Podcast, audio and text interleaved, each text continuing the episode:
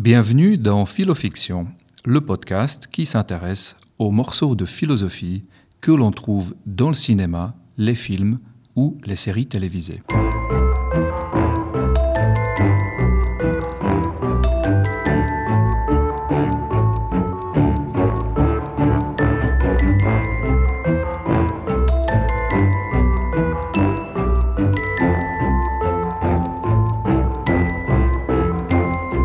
Ce podcast est issu de quelques chapitres de mon livre qui porte le même nom, Philofiction, ou plutôt, devrais-je dire Philofiction, en écho bien sûr à l'un des meilleurs longs métrages de Quentin Tarantino.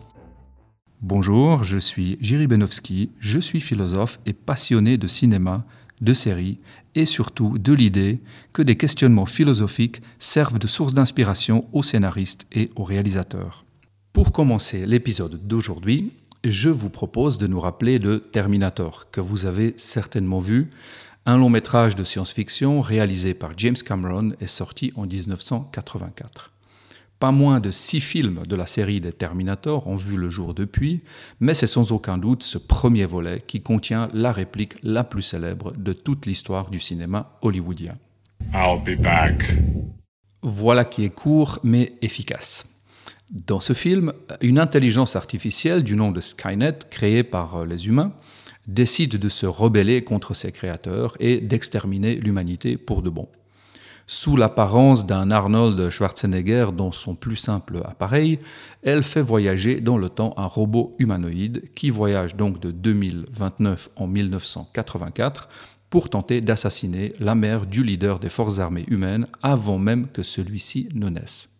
Et nous aurons l'occasion de revenir à cette histoire plus tard dans un prochain épisode de ce podcast, lorsque nous aborderons la question de la possibilité de voyage dans le temps. Ce qui nous intéresse aujourd'hui, c'est l'idée même d'une intelligence artificielle. Trente ans après la sortie de Terminator, euh, le célèbre physicien Stephen Hawking et le non moins célèbre Elon Musk, le patron euh, de Tesla qui prévoit de coloniser Mars et qui est également l'un des cofondateurs de OpenAI, c'est-à-dire la société qui a fabriqué euh, ChatGPT, ont publiquement et très sérieusement mis en garde la communauté des chercheurs mondiaux contre les dangers de l'IA, l'intelligence artificielle. L'idée est que, bien sûr, le développement de l'intelligence artificielle permet et permettra d'accomplir de grands progrès, mais il se pourrait tout à fait qu'elle finisse par détruire l'humanité si on ne fait pas attention. Ce qui donne lieu à un bon film de science-fiction comme Terminator ne serait probablement pas une très bonne chose à vivre réellement. Des superordinateurs sont aujourd'hui capables de battre les meilleurs d'entre nous euh, aux échecs, mais la crainte ici, c'est qu'une intelligence artificielle suffisamment développée puisse et veuille nous battre tout court. Cette idée est donc loin d'être juste un élément de scénario de science-fiction. L'intelligence artificielle est déjà là et prend déjà bon nombre de décisions à notre place. Votre prochaine voiture euh, sera certainement programmée pour prendre les décisions nécessaires, pour conduire sans votre intervention, par exemple. Un peu plus exotique, mais bien représentatif de l'omniprésence de l'intelligence artificielle, est le cas d'une brasserie suisse à Lucerne, qui a fait appel à une intelligence artificielle pour inventer Deeper. Euh, c'est une bière dont la recette a été entièrement élaborée par un logiciel d'intelligence artificielle. L'algorithme utilise une base de données de plus de 157 000 bières et s'en inspire pour proposer une nouvelle. Et apparemment, c'est une vraie réussite, la bière est très bonne. L'IA peut donc être une très bonne chose. Elle peut éviter des accidents de la route et proposer une bonne bière aux passagers par la même occasion. Mais ce serait une toute autre chose euh, de céder petit à petit à l'intelligence artificielle la possibilité de prendre toutes les autres décisions concernant la vie sur Terre. On ne veut pas finir comme dans Matrix, hein, comme nous l'avons déjà vu dans un des épisodes précédents, emprisonné dans des cuves et exploité par des machines pilotées par une intelligence artificielle qui voit cette façon de faire comme étant une bonne manière de produire de l'énergie à bas coût. Du point de vue de la philosophie, je vous propose maintenant de nous arrêter un instant sur cette notion de intelligence artificielle avec le mot intelligence à mettre entre de gros guillemets. Je suis en train de faire des gros guillemets avec mes doigts, ce que vous ne pouvez pas voir dans le podcast. Euh, votre ordinateur de bureau peut faire certaines choses, et il peut le faire plus vite et mieux que vous. S'il s'agit par exemple de faire des calculs, vous n'avez aucune chance. Est-ce que cela signifie que votre ordinateur est plus intelligent que vous? Encore une fois, avec des gros guillemets que je suis en train de faire avec mes doigts. Est-ce que votre ordinateur, ou disons plutôt un ordinateur du futur plus perfectionné, pourrait posséder non seulement une capacité de calculer très vite, mais également une forme de conscience, c'est-à-dire une forme d'esprit? La liste de films de science-fiction qui mettent en scène ce questionnement serait tellement longue qu'elle remplirait ce chapitre à elle seule. On trouve un exemple classique et particulièrement attachant en la personne ou personnage de Data, un androïde doté d'intelligence artificielle, officier à bord du vaisseau Enterprise à travers toute la série Star Trek euh, The Next Generation. Il se pose d'ailleurs souvent lui-même des questions sur sa propre nature et sur la nature de la conscience en général. Les scénaristes de Star Trek euh, ont pris la question de la possible conscience de Data très au sérieux. Euh, un épisode entier y a été consacré, et beaucoup d'autres morceaux d'épisodes également. En particulier, l'épisode 9 de la deuxième saison de Star Trek, The Next Generation, met en scène une situation où Data doit se défendre dans un tribunal contre ce que nous pourrions appeler une accusation de non-conscience. Parce qu'un ingénieur prétend que Data n'est pas conscient, puisque c'est un androïde, une sorte de robot, qu'il n'a pas d'esprit et qu'il n'est donc qu'une simple machine.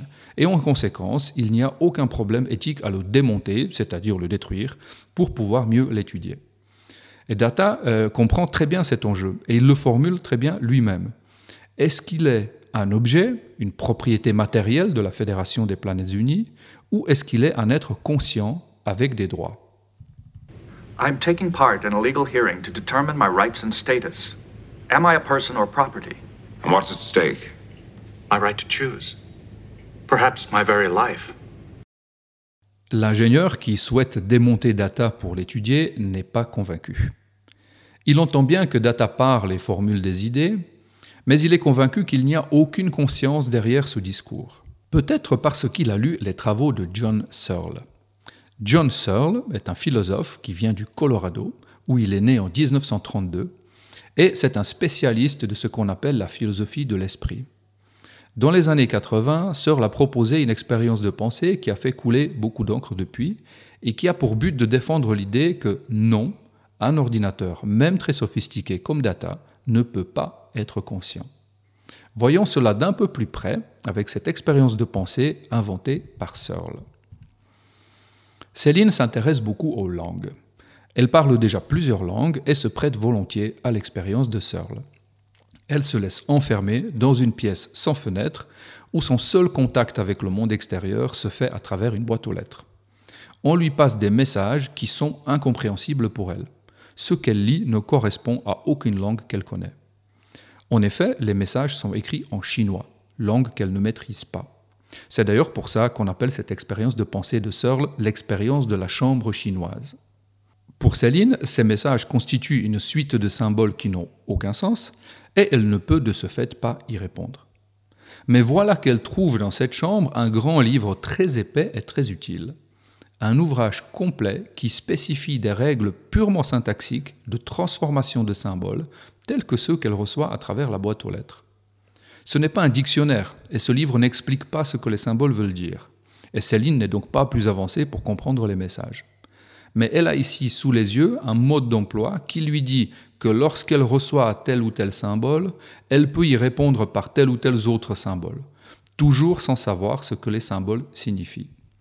Elle peut ainsi donner une réponse au message qu'elle reçoit en ignorant totalement le sens de ce qui se dit et en suivant tout simplement la recette syntaxique fournie par le livre.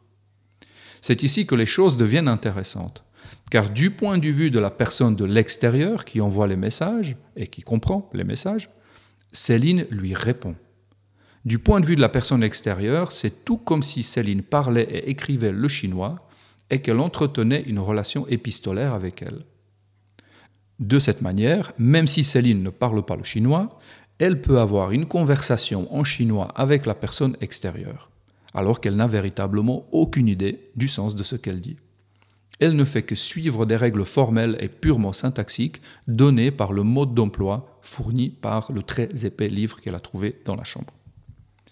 La trouvaille de John Searle consiste ici à se rendre compte que ce qui se passe dans la chambre chinoise est analogue à ce qui se passe dans le cas d'un ordinateur ou d'un androïde comme Data dans Star Trek.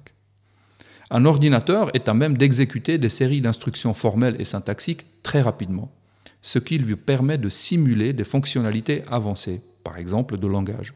Mais il ne comprend rien. Il n'y a aucun moment dans ce système où l'on pourrait trouver une forme de sens, de compréhension ou d'une authentique conscience ou pensée. Nous assistons simplement à une manipulation rapide et efficace d'éléments purement syntaxiques sans qu'il y ait de véritable compréhension, tout comme dans le cas de Céline qui ne comprend toujours pas le chinois. Un autre film peut encore nous aider ici. Vous avez peut-être vu The Imitation Game, le, jeu de l'imitation, sorti en 2014, qui raconte la vie d'Alan Turing, joué ici par Benedict Cumberbatch. Turing est né en 1912 à Londres et c'était un mathématicien. Il est à l'origine des fondements de l'informatique. L'avènement des ordinateurs, c'est en partie à lui qu'on le doit. Le film raconte en particulier euh, son rôle dans la Seconde Guerre mondiale, car Turing était un génie de cryptanalyse et il a permis de faire des avancées décisives pour déchiffrer les messages codés par la machine Enigma qu'utilisait l'armée allemande.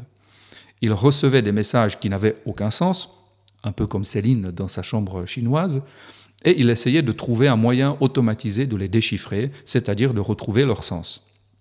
Sans lui, euh, la Seconde Guerre mondiale aurait pris un tournant bien différent et probablement bien pire. En guise de remerciement, euh, les autorités britanniques lui avaient alors interdit de rendre public son travail. Et de plus, Turing a été poursuivi en justice dans les années 50 pour son homosexualité.